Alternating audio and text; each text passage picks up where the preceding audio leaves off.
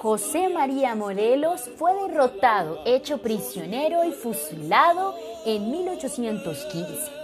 Luego, en 1817, Francisco Javier Mina, Mier y Terán, Vicente Guerrero y Torres se alzaron en la lucha por la independencia. En 1821, Agustín de Iturbide promulgó el Plan de Iguala o de las Tres Garantías. En agosto de ese año, México firmó el Tratado de Córdoba que ratificaba el Plan de Iguala. Finalmente, en septiembre de 1821, el ejército trigarante hace su entrada triunfal a la ciudad capital y México es proclamado país independiente.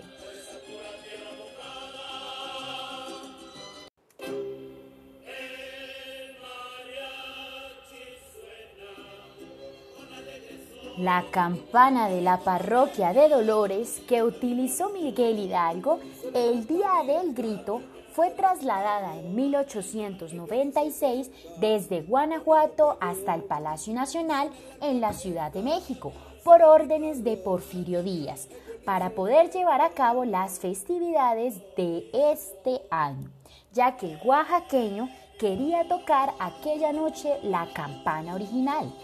También se dice que no fue Hidalgo el que tocó la campana de Dolores, sino que en realidad fue José Galván, el campanario del lugar.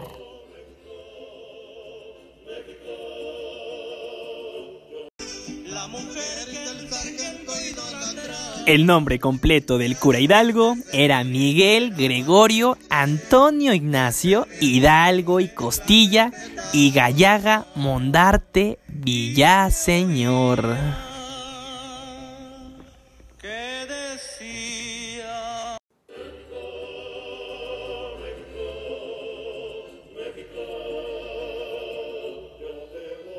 José María Morelos se volvió sacerdote a los 24 años, con tal de recibir una herencia por parte de su bisabuelo, Pedro Pérez Pavón.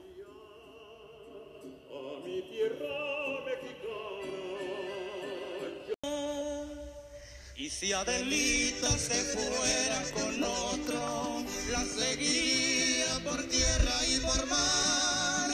Y por mar en un buque de guerra. En 1823 se ordenó reunir las cabezas y cuerpos de los cuatro principales caudillos fusilados y decapitados en Chihuahua para trasladarlos con honores al pie del altar de los reyes en la Catedral de México. Los restos mortales permanecieron en la catedral hasta su traslado a la columna de la Independencia en 1926.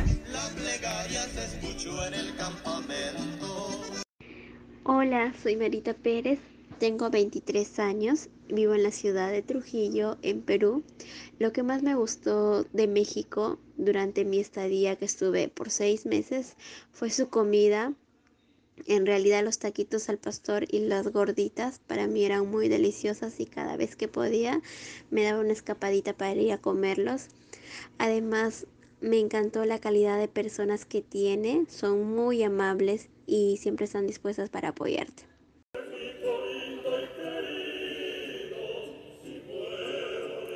El bicentenario de la independencia podría celebrarse en 2021, ya que se cumplirían 200 años de la entrada del ejército trigarante a la Ciudad de México y de la firma del Acta de Independencia. Sin embargo, España reconoció a México como nación independiente hasta 1836, 15 años después, mediante el Tratado Santa María Calatrava.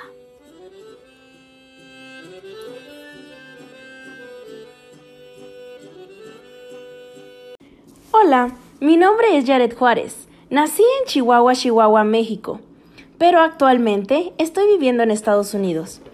Mi parte favorita de México es Chihuahua, por supuesto, por su majestuosa naturaleza, como las dunas de Samalayuca, la Sierra Tarahumara, entre muchos, muchos lugares más.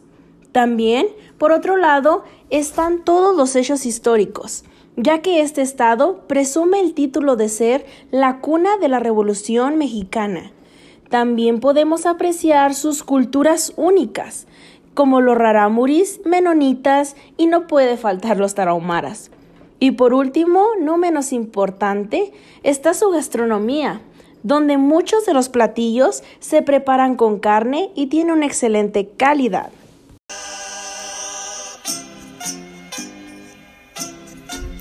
¿Existió el pípila?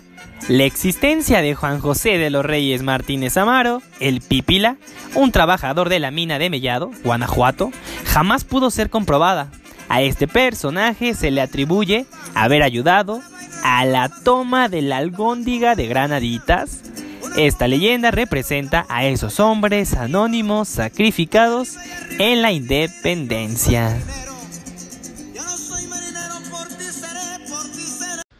Bueno, mi nombre es Javib Saab, tengo 22 años, soy de la ciudad de Bogotá y pues nada, viví mi experiencia a México hace dos años, justamente pues recordando lo maravillosa que fue esta, puedo decir que pues fueron todos esos momentos y acompañados de la bonita gente que me ayudó y me tendió la mano en los momentos en los que los necesitaba y además me guiaron para que fuera de esta manera, fuera muy enriquecedora y muy bonita.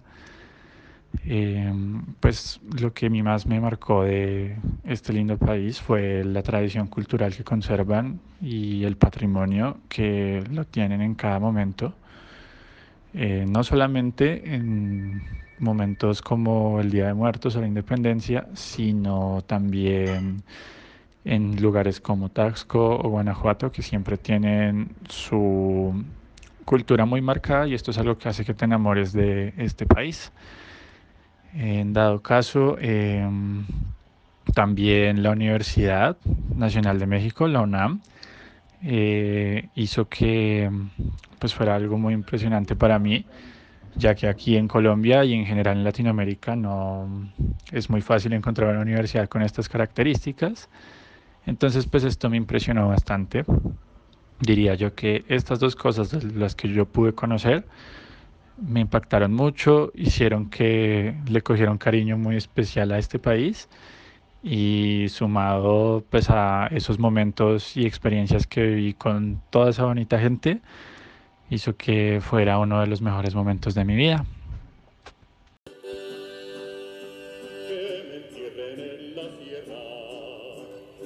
Celebrar el 15 o el 16 de septiembre.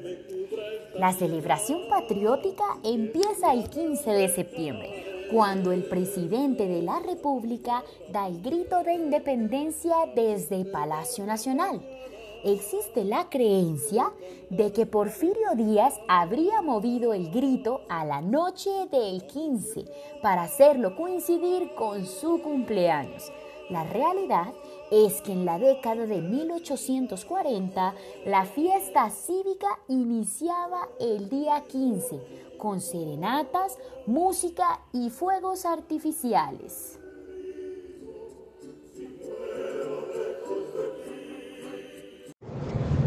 Bueno, yo el día de la independencia de México eh, lo recuerdo con mucha emoción y con mucho cariño porque fue un día muy festivo, de, mucha unión y de mucha alegría en las calles. Concretamente yo viajé a Guadalajara con unas amigas para celebrarlo allí eh, y presentíamos allí el grito. Mm, recuerdo además que comimos tortas ahogadas y que estuvimos paseando todo el día por la ciudad porque había muchos mercados, había celebraciones, había bailes regionales y, fue la verdad que una experiencia muy enriquecedora. Mueren los héroes, nace la traición. En 1813, José María Morelos y Pavón expresó en sus sentimientos de la nación mantener el día 16 de septiembre como día aniversario en que se levantó la voz de la independencia, declarando a la fecha una fiesta nacional. Fue el emperador Maximiliano I de México quien en 1864 utilizó por primera vez el discurso y las arengas para recordar el inicio del movimiento patriótico.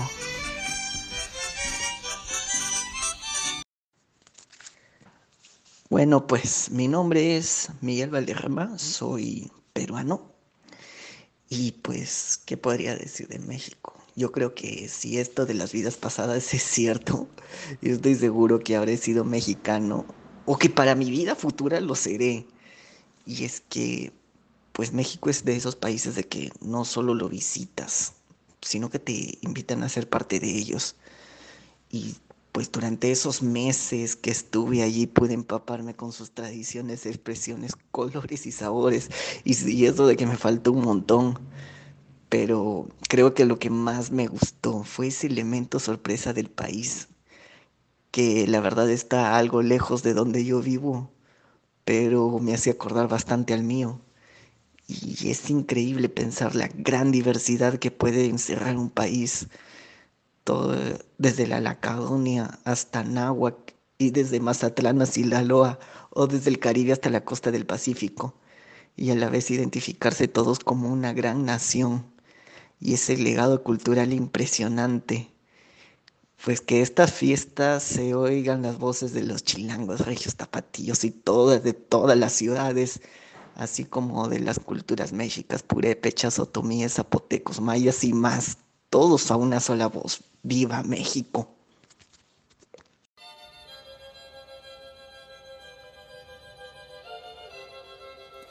¿Qué gritó Miguel Hidalgo?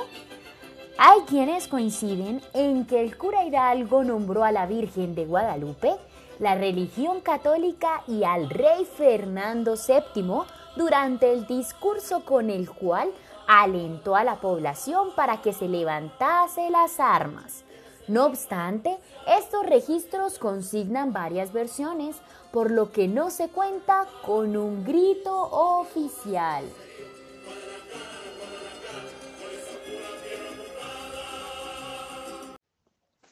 Hola, mi nombre es Yesenia, tengo 25 años y soy de la ciudad de Guatemala. Sin duda, una de mis partes favoritas de México fue poder ver y poder sentir esa emoción con la que ellos celebran cada una de sus fechas importantes. Poder ver ese esmero y esa dedicación que cada uno pone para que esas fechas sean lo máximo, sea algo que sin duda les tiene de muchos recuerdos, de muchas emociones. Poder sentarte en una mesa y poder disfrutar de un buen pozole o de unos buenos tacos, rodeada de amigos que se llegan a convertir en familia y así hacer los mejores recuerdos poder disfrutar de cada una de, sus celebraciones, de cada uno de sus platillos, llena de, historia, de, emoción, de sabor.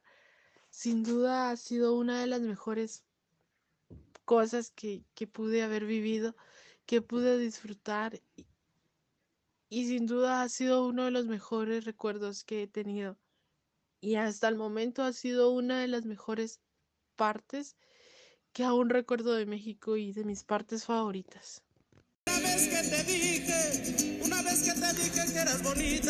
Allende contra Hidalgo. Tras la batalla del Monte de las Cruces, la total desavenencia entre Hidalgo e Ignacio Allende terminó en el odio Todas esas razones llevaron a Allende a planear el envenenamiento de Hidalgo, y aunque repartió tres dosis de veneno, nunca pudo llevar a cabo su plan porque Hidalgo estaba bien protegido.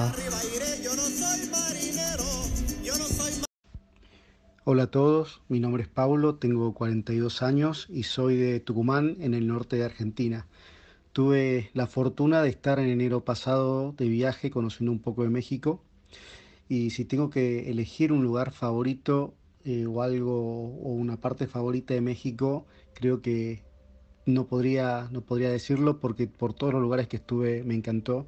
Me encantó mucho el DF, me gustó muchísimo Holbox, la verdad que es un lugar fantástico, espectacular. Tulum, Playa del Carmen, Cancún son los lugares que pude visitar y, en todos los lugares encontré algo eh, maravilloso para conocer. Gente muy bonita, gente muy linda que creo que creo que es lo mejor, ¿no? A veces uno cuando llega a estos lugares paradisíacos lo mejor es también estar acompañado de gente bonita y la verdad que en todos, en todos los lugares me sentí súper bien. Así que me encantó, espero poder volver. La verdad es que ojalá pudiera volver eh, en este enero. Me quedé con muchas ganas de conocer muchas ciudades ahí. Tengo una de mis hermanas que estudió en San Luis Potosí y conoció lugares cercanos. De ahí también pudo conocer Guadalajara, Guanajuato y otros lugares, así que estoy ansioso de, poder regresar a ese hermoso país, conocer eso, de esos lugares, conocer la gente y, y seguir viendo un poco más de lo que es esa cultura maravillosa que tienen. Les mando un fuerte abrazo, muchas gracias Misael a vos por todo y te mando un fuerte abrazo desde acá.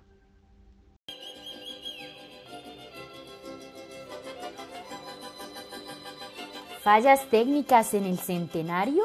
Mm, opositores a Porfirio Díaz pusieron un trapo en el interior de la campana de Dolores durante el festejo del centenario de la independencia. Después de la arenga popular, el presidente Porfirio Díaz intentó hacer sonar la campana, pero esta no produjo ningún sonido. Francisco y Madero líder revolucionario atribuyó este sabotaje a los simpatizantes de su causa.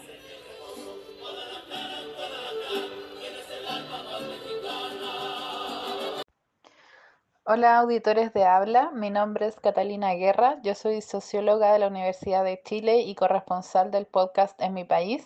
Estuve de intercambio en Ciudad de México el segundo semestre del 2017 y me quedé encantada con la calidez y alegría de las personas que conocí, con las celebraciones llenas de significados y de identidad, con la comida riquísima que vendían por todas partes y las historias que los y las mexicanas guardan como un tesoro que crece en la medida en que se comparte, ya sea por las historias detrás de cada tradición, las historias de los santos y los fantasmas, de los monumentos, de los lugares y del país en general es algo de lo que da mucho gusto empaparse junto a la alegría de sus celebraciones y la generosidad de su gente. Así que espero que el Día de la Independencia sea conmemorado como corresponde porque es muy significativo de la historia que tiene México como país y de las luchas que tiene por delante hoy en día para poder asegurar el bienestar de su gente y una vida libre de violencias, así como la dignidad y el respeto a su tierra y comunidades indígenas.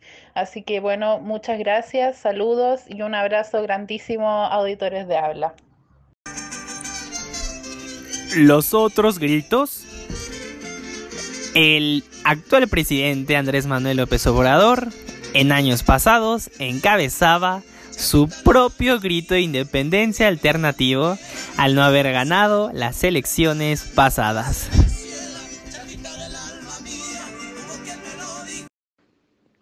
Hola, mi nombre es Rocío Montoya, tengo 26 años, soy de la ciudad de Trujillo, Perú.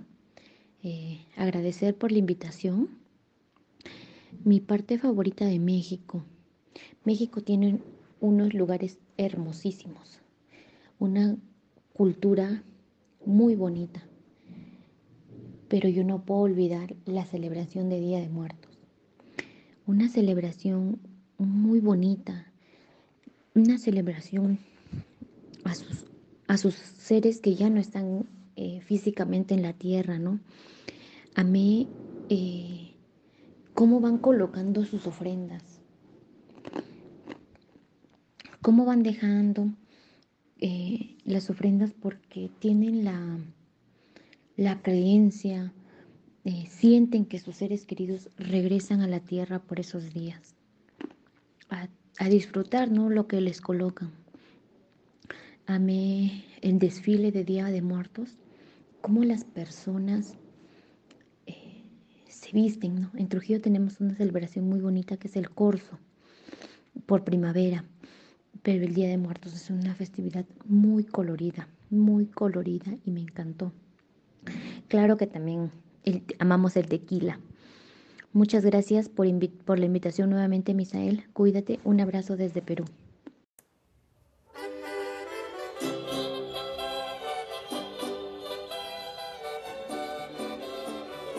Curiosidades mexicanas.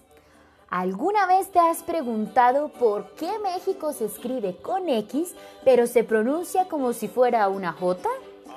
Resulta que en el año de 1815, la Real Academia de la Lengua Española estableció la norma ortográfica de que todas las palabras que se escribían con X y se pronunciaban como si fueran una J tenían que escribirse con J.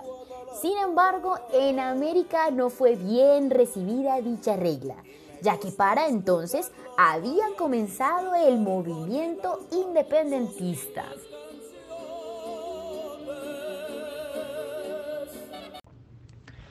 Hola, mi nombre es Juan David Quiroga, tengo 20 años y estuve en México cuando tenía 18. Mm, creo que es una de las mejores experiencias de mi vida y lo recordaré siempre por la amabilidad de, su gente, porque me hicieron sentir como en casa. Em, la cultura, las costumbres, el grito de independencia, el Día de los Muertos, las posadas en Navidad, em, las calles de Puebla, el centro de Guadalajara, las playas de Oaxaca. Cancún, en lugares en Ciudad de México como Bellas Artes o la UNAM, que fue donde estudié durante seis meses. Y ya por último, sé que llevaré siempre en mi corazón los tacos y el tequila.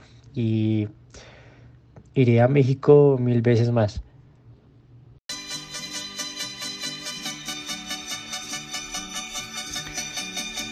Escribir el nombre de nuestro país con X se transformó en un símbolo de resistencia y nacionalismo. El nombre oficial de México en la Constitución Política de 1824 era Nación Mexicana.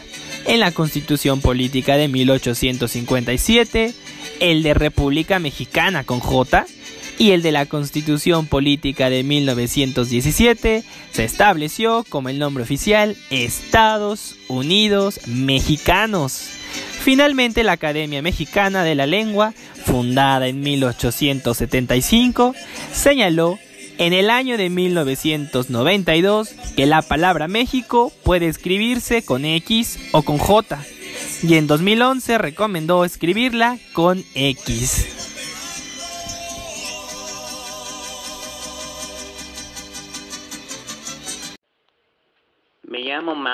y fui de intercambio a México, creo que en el año 2018. En cuanto a lo que más me gustó de México, diría que será la hospitalidad y el cariño con que te tratan.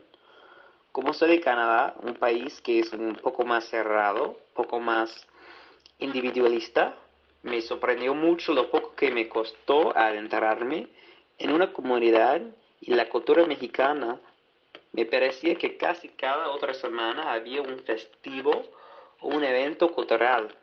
Y los mexicanos siempre me aceptaron y, me incluyeron en sus tradiciones y, en fiestas. Fue una experiencia de la vida que jamás olvidaré y me da pena pensar en lo cuanto que extraño ese país fantástico y a la gente que a la gente cariñoso que lo compone. Antes de iniciar, quiero agradecer por haber escuchado los tres capítulos cortos pasados. El primero fue racismo y clasismo, después hablamos de sororidad y por último de micromachismos. Sin antes agradecerte, habla ya es escuchado en más de 33 países. Muchísimas gracias. Antes de iniciar, quiero agradecerte por haber escuchado los tres capítulos cortos pasados.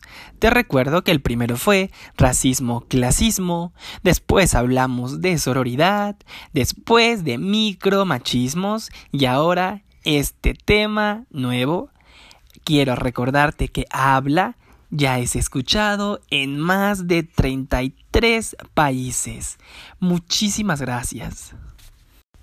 Recuerda que nos puedes encontrar en redes sociales. Estamos en Twitter y en Instagram como habla doble al final guion bajo ME. Asimismo nos puedes encontrar en Facebook como habla H mayúscula guion bajo ME. Haznos llegar tus comentarios y disfruta este capítulo nuevo. Para poder hablar de este tema tenemos que remontarnos a la llamada ley Olimpia.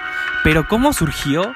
Bueno, surgió a partir de la difusión de un video de contenido sexual no autorizado de una mujer en el estado de Puebla. Derivado de ello se impulsó una iniciativa para reformar el código penal de dicha entidad y tipificar tales conductas como violación a la intimidad, acción que se ha replicado en 17 entidades federativas.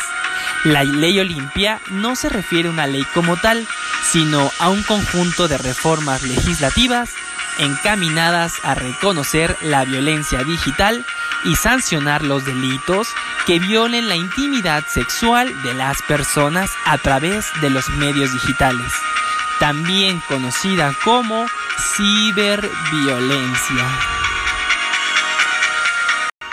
Las siguientes son conductas que atentan contra la intimidad sexual.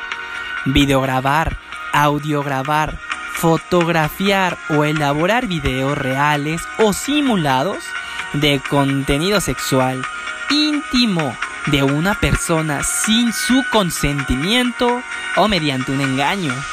Exponer, distribuir, difundir, exhibir, reproducir, transmitir, comercializar, ofertar, intercambiar y compartir imágenes, audios o videos de contenido sexual íntimo de una persona, a sabiendas de que no existe consentimiento mediante materiales impresos, correo electrónico, mensajes telefónicos, redes sociales o cualquier medio tecnológico. Por su parte, se entiende como violencia digital aquellas acciones en las que se expongan, difundan o reproduzcan imágenes, audios o videos de contenido sexual íntimo de una persona sin su consentimiento a través de medios tecnológicos y que por su naturaleza atentan contra la integridad, la dignidad y la vida privada de las mujeres, causando un daño psicológico, económico o sexual, tanto en el ámbito privado como en el público, además de daño moral, tanto en ellas como a sus familias. Ahora una de las partes más importantes te daré a conocer, de acuerdo a los estados que han tipificado esa conducta, cuántos pueden ser los años que puede llegar a ser una persona sancionada, hablando de prisión, que comete este delito. Así que anótale muy bien. Aguascalientes de 1 a 4 años. Baja California de 1 a 6 años. Baja California Sur de 3 a 6 años. Chiapas de 3 a 5 años, Ciudad de México de 4 a 6 años, Coahuila de 3 a 6 años, Durango de 4 a 8 años, Guanajuato de 2 a 4 años, Guerrero de 3 a 6 años, Estado de México de 1 a 5 años y de 3 a 7 años de prisión, Michoacán de 4 a 8 años, Nuevo León de 6 meses a 4 años, Oaxaca de 4 a 8 años, Puebla de 3 a 6 años, Querétaro de 3 a 6 años, Veracruz de 4 a 8 años, Yucatán de 1 año a 5 años y de 6 meses a 4 años, y Zacatecas de 4 a 8 años. Así que ya lo sabes. Esto fue gracias a Olimpia Coral, una joven originaria de Puebla, la que lamentablemente se grabó teniendo relaciones sexuales con su novio y después este video fue viralizado, siendo blanco de burlas, de bullying y de muchísimas cosas más. Gracias a su lucha es que muchas personas pueden defenderse y hacer valer sus derechos. Así que te dejamos un fragmento de ella hablando un poquito de su historia. Yo tenía un novio, fue una relación en la que pues, yo estaba más chica. En una de esas idas, bajadas, tronadas, me propuso hacer un video sexual con voluntad, con consentimiento. Yo quería que me operaran la cara o que me mandaran a otro país o, o morirme. Fui corriendo a, ver, a abrazarla en sus piernas y le pedí perdón porque una se siente culpable. Me levantó la barbilla y me dijo mi mamá, a ver, no hija, todas, todas y todos cogemos. Así me dijo, con esa palabra. La diferencia es que a ti te ven coger, mi amor. Te hace una criminal. Me dijo, no, mi vida, no pasa nada. Y a ver tu video, digo, como prueba de delito. Vi cómo lo veían delante de mí. Con esa cara de morbo, de risa que nunca se me va a olvidar. Y lo que dijeron fue, pues, híjole, eh, ¿te violó? Híjole, no. Si fueras menor de edad, sería pornografía infantil. Pero como eres mayor de edad, en ese momento levanta el código de Puebla y dice, mira, no hay delito. Públicamente solté todo y me di ese día lujo de decirles, vergüenza yo, vergüenza ustedes, los que se comparten, los que le dan like, los que viralizan, los que le ponen me divierte, vergüenza yo por tener dos boobies y una vagina, vergüenza ustedes, porque ustedes lo que hacen sí nos daña. En 2013, un video íntimo de Olimpia Coralmelo y su pareja fue filtrado en internet y cambió su vida. Yo soy originaria de un pueblo chiquito de la Sierra Norte de Puebla que se llama Huauchinango. Entonces, eh, ahí en Huauchinango empezaron a difundir este video sexual, primero por WhatsApp, luego por Facebook y poco a poco se fue como difundiendo en la web, en páginas de pornografía. Cada like, cada compartir, cada me gusta, cada me divierte, para mí era un golpe. Yo no sabía qué hacer ni cómo se llamaba esta violencia. Llegaron a pedirme sexo con mi perro, llegaron a pedirme videos de mis hermanas, llegaron a pedirme incluso que grabara a mi mamá cuando estaba bañando y que a cambio de eso bajaban mi video. Con el apoyo de su familia, Olimpia decidió denunciar. Sin embargo, se encontró con un limbo legal, pues ese delito no estaba tipificado. Ese día como que todo lo que había construido se vino abajo, pero nuevamente entre no quedarme callada y entre no quedarme quieta, eh, dije no puede ser que no exista un delito no puede ser, pues yo ya estoy viralizada, ya todos me conocen, todos saben cada estría de mi cuerpo, cada lonja de mi estómago, cada parte de mí y pues ya no puedo evitarlo. Lo que sí puedo evitar es que sigan haciéndolo con otras mujeres y con otras niñas y con otras personas. Empecé a redactar la primera reforma eh, al Código de Defensa Social del Estado de Puebla, artículo 183 para que se reconociera la difusión no consentida de contenido íntimo. Desde ese momento mi vida se dedica a investigar eso. La ley Olimpia se aprobó el 8 de diciembre del 2018 en el Congreso de Puebla.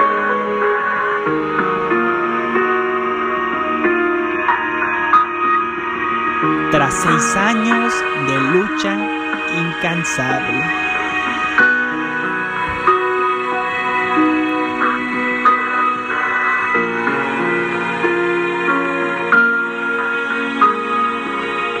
Gracias Olimpia por luchar y hacer y tipificar este delito. Queremos que el Congreso eh, de la Cámara de Diputados eh, en San Lázaro eh, pues también empiece a discutir el tema, que las reformas se puedan dictaminar en un proyecto donde podamos participar, pensando que se pueda aprobar a nivel nacional que las mexicanas le hablemos al mundo y que en los países de América Latina en donde no existe esta reforma comiencen a ver como un ejemplo territorial de causas que las mujeres tenemos derecho a la intimidad. que sigue ahora? También exigirle a las empresas privadas que en redes sociales, que son empresas privadas, que generen cambios de políticas internas para no permitir que este tipo de, delincuencia en Internet siga viralizando. Eh, protocolos de atención a víctimas, protocolos de sensibilización, protocolos de la ruta en que deben llevar las y las instituciones. Eh, a nosotras nos encantaría que exista una visibilización del tema en cada rincón país, que a lo mejor hasta un primer mandatario reconozca que lo virtual es real, que no es porno ni venganza y que las mujeres tenemos derecho a estar seguras también en Internet. Te dejamos con la entrevista importante de este capítulo corto, la cual será llevada por una experta en el tema. Te invitamos a escucharla y gracias por estar con nosotros. Muchas gracias, no olvides seguirnos en nuestras redes sociales y te invito a escuchar los capítulos largos y cortos que podrás encontrar en este medio que hicimos para ti. Muchas gracias.